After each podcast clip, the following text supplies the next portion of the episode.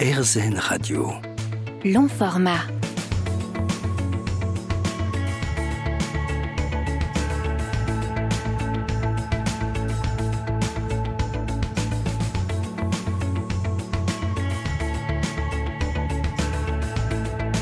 À votre santé, le podcast qui va prendre soin de vous. Dans l'épisode précédent, nous recevions Sylvain, l'un des 764 candidats au don de spermatozoïdes en France en 2022. Cette fois-ci, nous continuons dans la même thématique des dons de gamètes en recevant Anaïs, qui elle fait partie des 990 candidates donneuses d'ovocytes de l'année 2022 en France. Car oui, les femmes donnent davantage et pourtant le parcours est plus intrusif. C'est de tout cela et du profil particulier d'Anaïs dont nous allons parler à présent dans ce nouvel épisode de Votre Santé pour RZN Radio. Bonjour Anaïs. Bonjour Camille. Alors vous, vous êtes euh, ce qu'on appelle une donneuse. Oui. Alors, je ne sais pas si c'est euh, un mot euh, adapté, un mot tabou. Je ne sais pas comment vous le vivez vous. Alors, Si je vous présente en tant que donneuse. ouais, ça me va très bien d'être présente en tant que donneuse. J'ai pas vraiment de tabou à propos de ce terme. Bah, j'ai pas de tabou globalement autour du don d'ovocytes. Je suis assez libre sur ce sujet, donc euh, vous pouvez tout à fait dire donneuse. Eh ben super, parce qu'on est parti pour 30 minutes. On est parti donc pour quelques minutes autour de ce sujet-là, du don de gamètes, du don d'ovocytes, euh, puisque vous avez fait votre don euh, il y a à peu près un an. On va y revenir. En attendant, qu'est-ce qui est important à, à savoir sur vous quand on parle de ce sujet? Bah, je pense que c'est important de dire que je suis une jeune femme déjà, euh, de 22 ans, et que je suis noire. Euh, puisque euh, bah, il n'y a pas beaucoup de jeunes qui donnent et il n'y a pas beaucoup de personnes racisées globalement qui donnent. Donc je pense que c'est deux éléments importants à donner euh, dans ce cadre-là pour ma présentation. Vous êtes une rareté. on peut le dire. Exactement. Alors, on, on en parle là avec un peu de légèreté euh, pour éclairer le sujet, mais il y aura aussi du fond, vous l'aurez compris, parce que le don Oui. de gamètes et d'ovocytes en particulier, si pour vous c'est pas tabou, Anaïs, euh, parfois la fertilité, notamment chez les femmes, c'est quelque chose dont on ne parle pas encore beaucoup. Euh, c'est un don qu'on doit souvent justifier, plus que le don de sang, de plaquettes ou de moelle osseuse par exemple. Euh, Vous, ça a été quel parcours ce don d'ovocytes Bah, honnêtement, c'était à une année où je faisais rien. Enfin, j'avais pas eu mon master et j'étais un peu en entre guillemets en quête de sens dans ma vie. Et bah, globalement, j'avais une licence de sciences sociales, donc j'étais déjà un peu familière avec euh, tout ce domaine de la société, de les inégalités, et puis euh, finalement, voilà, pour faire court. Et euh, donc à ma rentrée, je me suis dit bon, qu'est-ce que je vais faire? Je vais travailler toute l'année, mais j'ai envie de faire une action bien, à la fois pour moi et pour les autres. Et à la même période, j'avais une amie d'amis sur Instagram qui l'avait fait, qui avait posté son expérience sur son Instagram via un carrousel. Et euh, de là, je m'étais renseignée, j'avais pris mon premier rendez-vous en me disant euh, bon, de toute façon, je prends le premier rendez-vous. Si ça me fait trop peur, je vais pas donner suite. Et puis si jamais euh, ça a l'air faisable, pourquoi pas? Et de là, j'avais euh, pris mon premier rendez-vous. Je l'ai eu assez tôt d'ailleurs. Et bah, ça s'est hyper bien passé. La médecin m'a fait assez peur à mon premier rendez-vous. Ah bon, bah, en fait, c'est le rendez-vous où elle présente vraiment tous les risques. C'est un peu euh, pour être sûr que. Allez-y, mais allez-y en conscience. quoi. Voilà, c'est ça. C'est, euh, je vous dis ça, c'est effectivement pas obligé que ça se passe comme ça. Ça peut très bien se passer, mais pour pas que vous découvriez sur Internet ou autre euh, des choses cachées. Hmm. Voilà, vous avez toutes les informations. Je vous donne les bons côtés, mais je vous donne aussi tous les mauvais. Si vous n'avez pas peur après, on y va et puis il n'y a plus de problème. Après, elle précise bien que c'est souvent des cas rares, euh, des cas particuliers. Enfin, Oui, mais c'est toujours. euh, mais on a toujours un peu peur, Ouais. surtout que c'est une opération entre guillemets pas obligatoire. C'est quelque chose qu'on fait. C'est un acte solidaire qui engage le corps quelque part. C'est ça. Donc euh, ça change. Il n'y a pas ce- cette pression de quand, on, par exemple, on est malade et qu'on doit aller à l'hôpital et que on a conscience des risques, mais on est un peu obligé d'y passer. Là, c'est vraiment bon bah est-ce que j'y vais? Vraiment, je le fais pour moi, je le fais pour les autres. Voilà. Et, euh, et au final, je l'ai fait. Je suis très contente de l'avoir fait d'ailleurs. Mais quelles étaient vos motivations alors Bah, euh, Mes motivations, c'était vraiment. Enfin, je, on m'avait dit que c'était plus compliqué pour les femmes noires déjà d'avoir euh, bah, des gamètes, des ovocytes. Donc, il y avait déjà cet aspect-là, puisque euh, je trouve que c'est important que des gens qui ont envie d'avoir des enfants puissent avoir des enfants, en fait. Enfin, moi, je sais que j'ai pas envie d'avoir des enfants, mais je me disais, étant donné que j'ai un utérus qui fonctionne, euh, je produis des gamètes normalement, moi, j'ai pas ce problème, et en soi. Euh, si ça peut aider des gens, pourquoi pas? Je- Ça me coûte rien. c'est un tout petit temps sur tout le long de ma vie d'investissement. c'est entre guillemets rentable de le faire puisque ça va vraiment aider des gens. Et je me souviens, j'avais eu une collègue quelques années auparavant qui était dans ce processus un peu de PMA elle n'a pas eu recours euh, au don d'ovocytes, mais elle avait tout un procédé autour de la PMA et euh, je voyais comment elle était malheureuse en fait de ne pas avoir d'enfant, d'essayer un tas de techniques médicales, un tas de traitements et euh, que ça ne marche pas.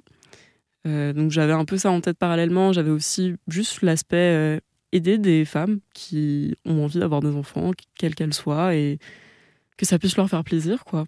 Ça fait du bien, ça fait du bien à tout le monde. Alors ça, ça m'interpelle parce que vous ne voulez pas d'enfant, vous l'avez dit, il y a plein de raisons euh, pour lesquelles on peut ne pas avoir envie d'avoir un enfant euh, aujourd'hui. Celle qui revient le, peut-être le plus fréquemment euh, au sein de votre génération, vous aviez 21 ans au moment de faire ce don, c'est peut-être l'idée de ne pas faire grandir un nouvel être humain dans un climat où le futur est plus qu'incertain. là, je ne sais pas trop si vous, vous partager cette idée du coup, puisque vous ne voulez pas d'enfants, vous, mais vous n'empêchez pas les autres d'en avoir pour autant, puisque vous faites un don de vos sites bah, En fait, pour ma part, ça fait partie de mes motivations euh, qui me poussent à ne pas avoir d'enfants, mais euh, j'estime que c'est pas parce que mes motivations sont celles-ci que les autres doivent avoir les mêmes. Quand je dois argumenter auprès de mes amis sur euh, pourquoi je veux pas avoir d'enfants, évidemment l'aspect écologique rentre en jeu et plein d'autres aspects juste que j'ai pas, qui montrent que j'ai pas envie de faire des enfants. Mais euh, je conçois tout à fait que les autres puissent avoir envie d'en faire et bah, ce serait égoïste de les priver de ça juste parce que moi j'ai décidé euh, que je n'allais pas en faire. C'est chacun son choix et puis chacun son chemin et puis je... enfin, c'est assez radical de pas le... de pas mm. donner ses gamètes parce que euh, moi je veux pas d'enfant donc personne n'en aura. C'est un sacré recul quand même. C'est hyper mature de votre part de réagir comme ça. Je, je me permets de vous le dire parce que je trouve que c'est pas euh, commun dans une société où on a plus euh, tendance à défendre nos choix et, et à voir naître des débats plutôt binaires, oui ou non. on oublie parfois un petit peu la nuance et de l'entendre de votre part en se disant ben moi ce sont mes choix mais peut-être que tout le monde ne fait pas les mêmes et on vit d'abord ensemble on fait société je trouve que c'est hyper intéressant à, entendre et c'est donc ben, ce chemin là qui vous amène à faire ce premier rendez-vous on en était là concernant le process du don de vos sites euh, Premier rendez-vous. Après, en fait, entre le premier et le second rendez-vous, je crois qu'il y a à peu près un mois de délai. Euh, donc après, enfin, moi, le jour du rendez-vous, j'avais fait, euh, j'avais passé une échographie et une prise de sang. Donc prise de sang pour avec un tas de choses. je crois que j'ai jamais, jamais autant de sang qui est sorti de mon corps, hormis dans un don de sang. Euh, et euh, une échographie euh, en intra. C'est pas très agréable, mais c'était pour vérifier que la structure même de l'utérus est OK. Ensuite, on attend les résultats des prises de sang, enfin de la grosse prise de sang plutôt. Et un mois plus tard, si tout est OK, avant de vraiment rentrer dans la phase de don avec la stimulation hormonale, etc., il faut aussi prendre un rendez-vous chez le psy et ça, j'avais trouvé ça vraiment chouette, puisque euh, c'est un rendez-vous où le psy va un peu parler du fait que euh, l'enfant à ses 18 ans pourra avoir accès à des informations identifiantes. Euh, c'est un rendez-vous où le psy explique qu'il peut y avoir de la jalousie de la part des parents qui auront bénéficié du don, puisque finalement, enfin, on est un peu géniteur, même si on n'a pas du tout de lien émotionnel avec cet enfant qui va naître, mais ça peut il peut y avoir une envie de sa part d'en créer un, etc. Donc ça peut compliquer les choses. Euh, et c'était une nouvelle loi. Donc euh, après, moi, c'est pas un rendez-vous qui m'a fait peur. J'étais assez en phase avec ça et euh, je peux comprendre cette décision des parents. Et j'ai aussi bien compris que c'était pas quelque chose de personnel. C'est pas si jamais demain, dans 18 ans, un jour, un enfant se présente à moi et puis que sa mère me déteste, je lui en voudrais pas parce que c'est pas moi personnellement, c'est juste la figure dans 18 ou dans 30 ans potentiellement, parce que c'est ça. je crois que ça se congèle. Oui. Mais euh, ce, qui est, ce qui est bien de préciser, donc on parle de la dernière euh, loi euh, bioéthique de 2021 et, notamment les, petits changements sur euh, l'anonymat. Euh, on peut rappeler que vous, en tant que donneuse d'ovocytes, vous n'avez droit à rien, c'est-à-dire que vous ne savez pas si votre don a fait naître un enfant. Vous ne pouvez évidemment pas prendre de nouvelles de cet enfant s'il y en a eu un, etc. Et vous n'avez aucun droit sur lui. Mais euh, ce qui a changé, c'est que si un enfant naît de votre don, il pourra, à ses 18 ans, s'il le souhaite, ou à partir de ses 18 ans, s'il le souhaite, avoir accès à un dossier sur vous Oui. euh, avec des informations non identifiantes. Et s'il veut aller plus loin, il pourra avoir accès à des informations identifiantes pour peut-être vous retrouver. Enfin, D'abord, il a des informations non identifiantes qui vont être euh, bah, que je suis une femme, euh, que je suis noire, que j'ai les yeux marrons, des choses comme ça.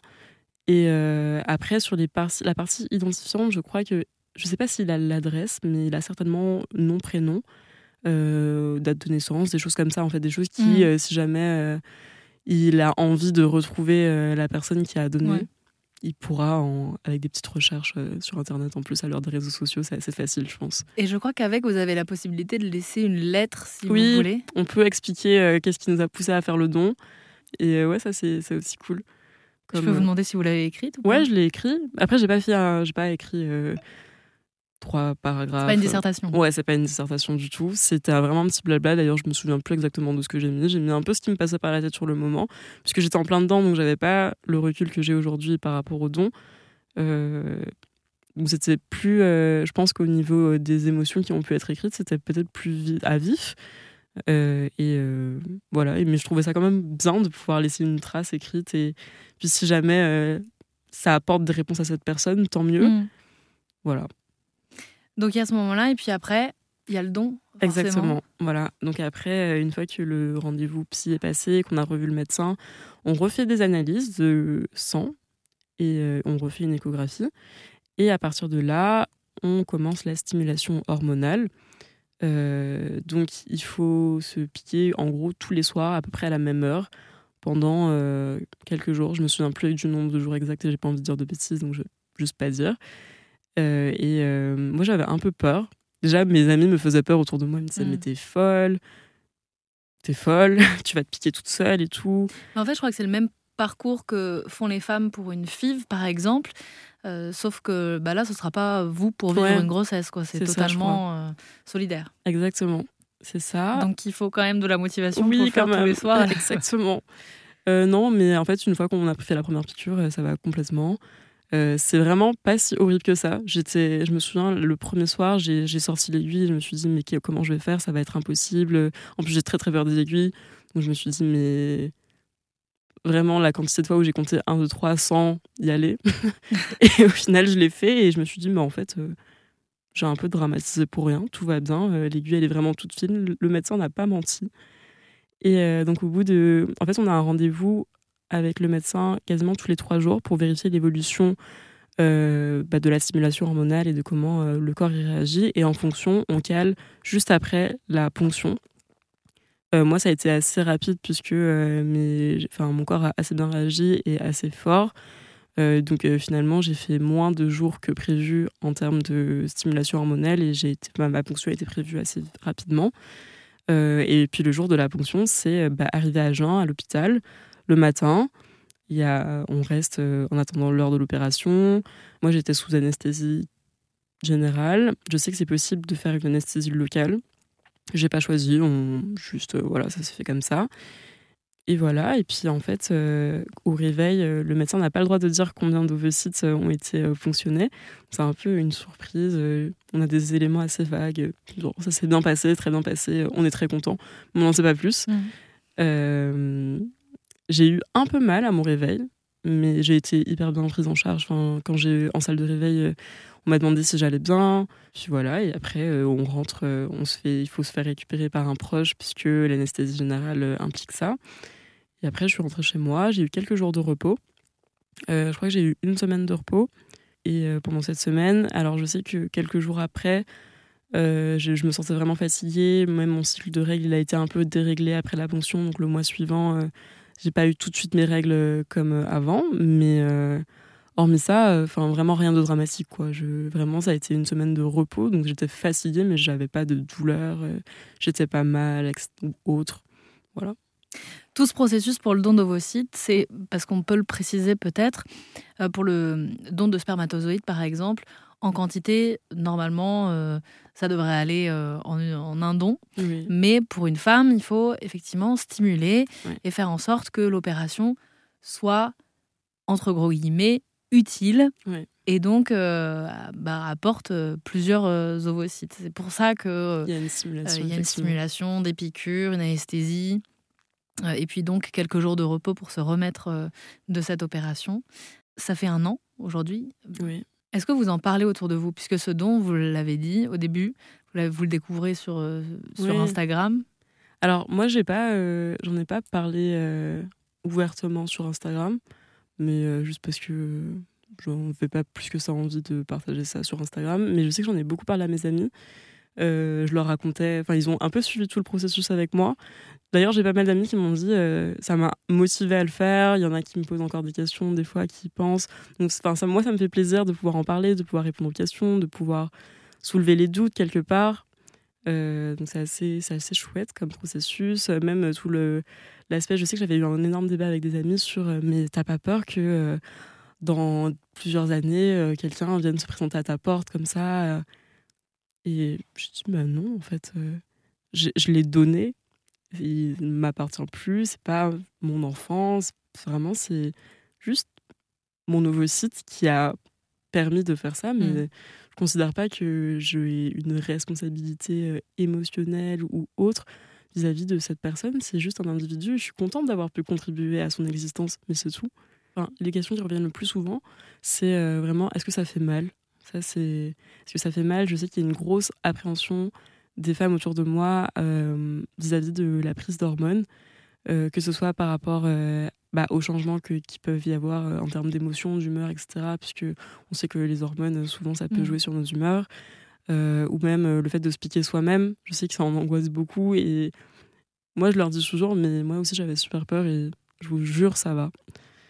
Après, je sais que j'ai des amies qui m'ont dit euh, qu'elles aimeraient bien le faire, mais qu'elles se sentent pas assez accomplies pour le faire, qu'elles aimeraient bien euh, un peu être. Parce qu'on est encore jeune, on est quasiment toutes étudiantes. Et il y en a plein qui me disent Oui, moi j'aimerais bien le faire, mais pas maintenant, parce que j'ai l'impression que, absolument, pour le faire, il faut que je sois, entre guillemets, quelqu'un. Enfin, il faut que j'ai accompli ma vie, mm. que j'ai un, métier stable, que euh, j'ai acheté ma maison, enfin voilà, peu importe ses objectifs, mais voilà, qu'elles aient atteint quelque part leurs objectifs parce qu'elles se sentent pas de donner une partie d'elles alors qu'elles se sentent pas déjà accomplies, ce que je peux comprendre. Mais euh, en fait, finalement, euh, on se construit tous les jours et je pense qu'on n'arrête jamais vraiment. Donc aujourd'hui, il y a des gens qui en ont besoin et en tant que jeune personne, je pense que c'est assez facile pour nous.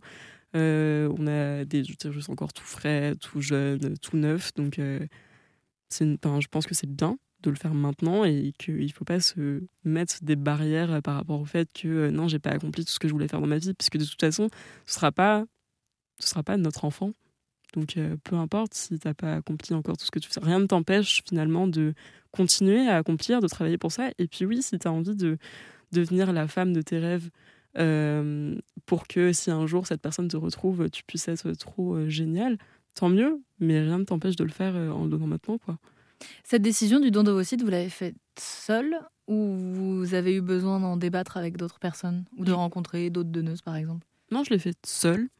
Je l'ai faite seule. Euh, j'ai pas, franchement, j'ai pas été motivée par euh, des facteurs extérieurs. C'était vraiment une décision parce que je me suis dit bah ça va être bien comme décision c'est bien euh, le médecin m'a convaincu surtout que bah, quand euh, à mon premier rendez-vous elle m'avait précisé que c'est difficile pour les femmes racisées pour les femmes noires que déjà globalement pour toutes les femmes la liste d'attente était quand même euh, mm.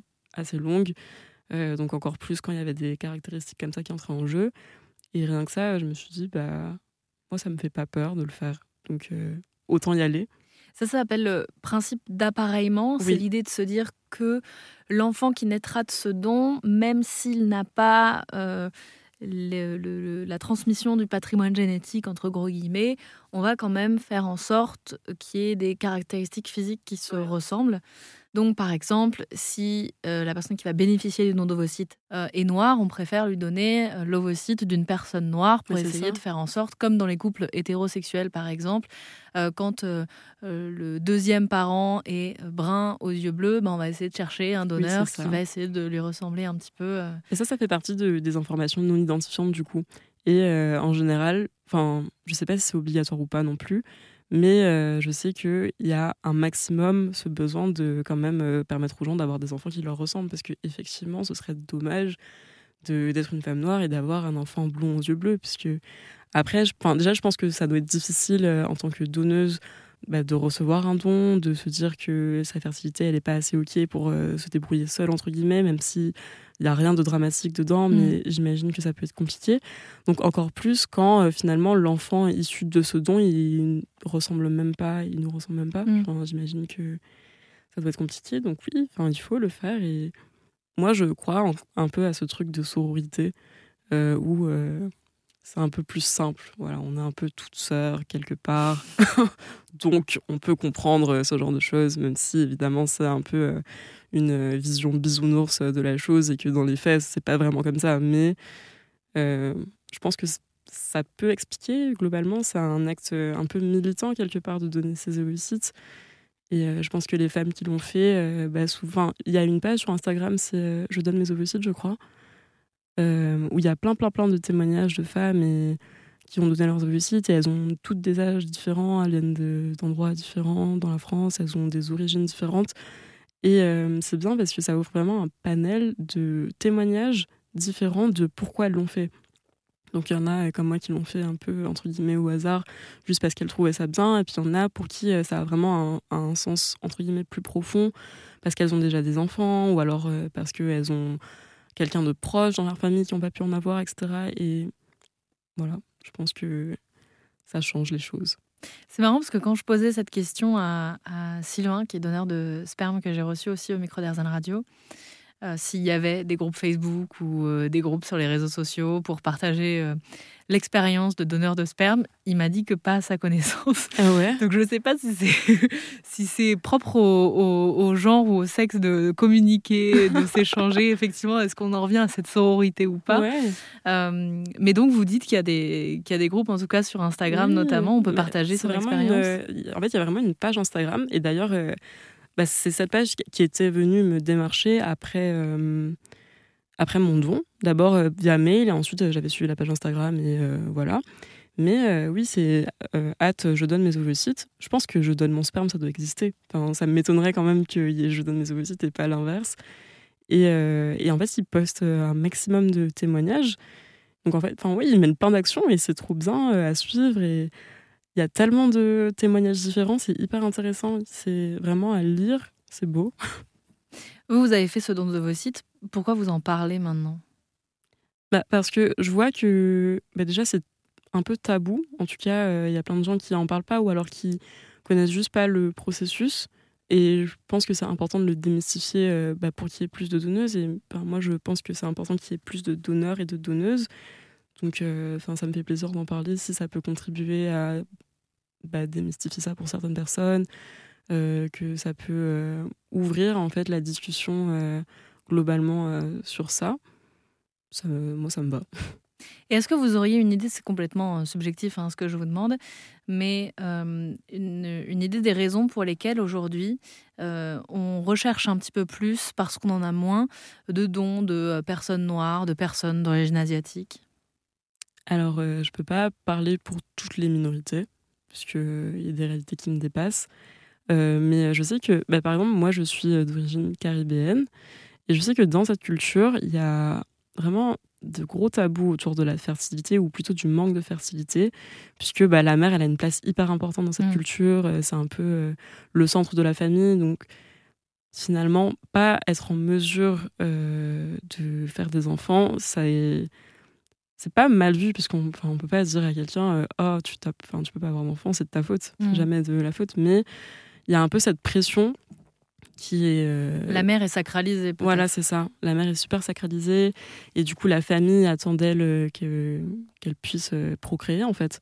Et donc, je pense que y a, ce tabou fait qu'il y a moins de donneuses, en tout cas dans la Caraïbe. Parce que avant d'habiter ici en France hexagonale, je, pense que j'avais pas beaucoup entendu parler du don d'ovocytes, si ce n'est pas du tout. Et même des problèmes de fertilité plus globalement. Hein. Et bah, je pense que c'est après, je veux pas étendre à toutes les communautés noires, mais je pense qu'il y a un peu globalement cette idée euh, de femmes au centre ou alors qu'il y a une grosse, dont la fertilité a une grosse importance. Et voilà, et du coup, bah, c'est tabou et malheureusement, euh, on n'en parle pas. Donc les solutions ne euh, sont pas non plus abordées et les possibilités de contribuer à la solution le sont encore moins.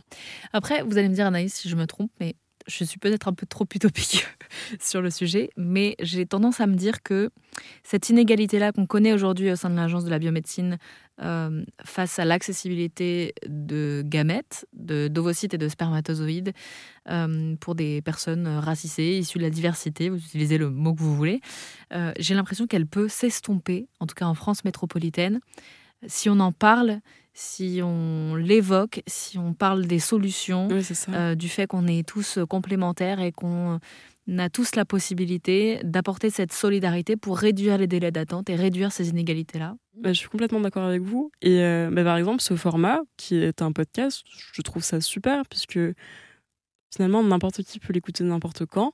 On peut le partager. On peut le partager. Euh, on peut en parler à des amis qui ont des doutes et leur dire bah, j'ai écouté ce podcast, ça m'a un peu euh, aidé à mieux comprendre le procédé et tout. Et euh, pour moi, c'est comme c'est un podcast, ça reste quand même quelque chose d'agréable à écouter. C'est un format qui est pas trop euh, sérieux, qui ne demande pas d'être vraiment focus à fond.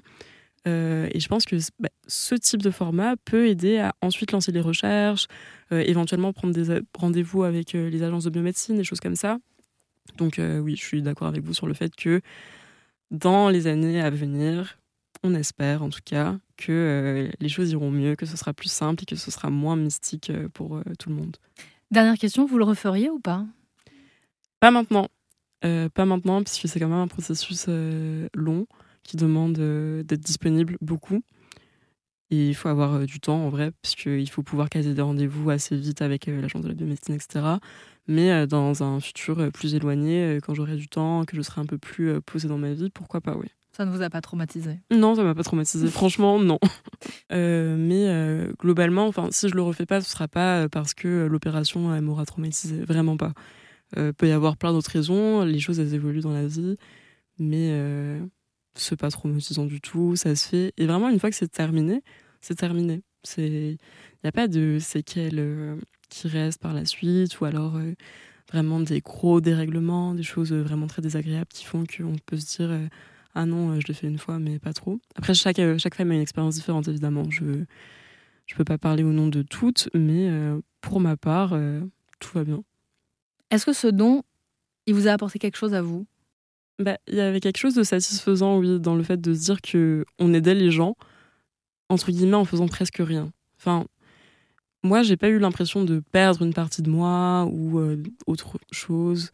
J'ai pas eu l'impression, hormis effectivement, il faut être disponible pour les rendez-vous, etc. Il faut quand même faire la stimulation hormonale, mais j'ai pas eu l'impression euh, de vraiment euh, donner une part de moi. C'était pas pesant en tout cas de le faire.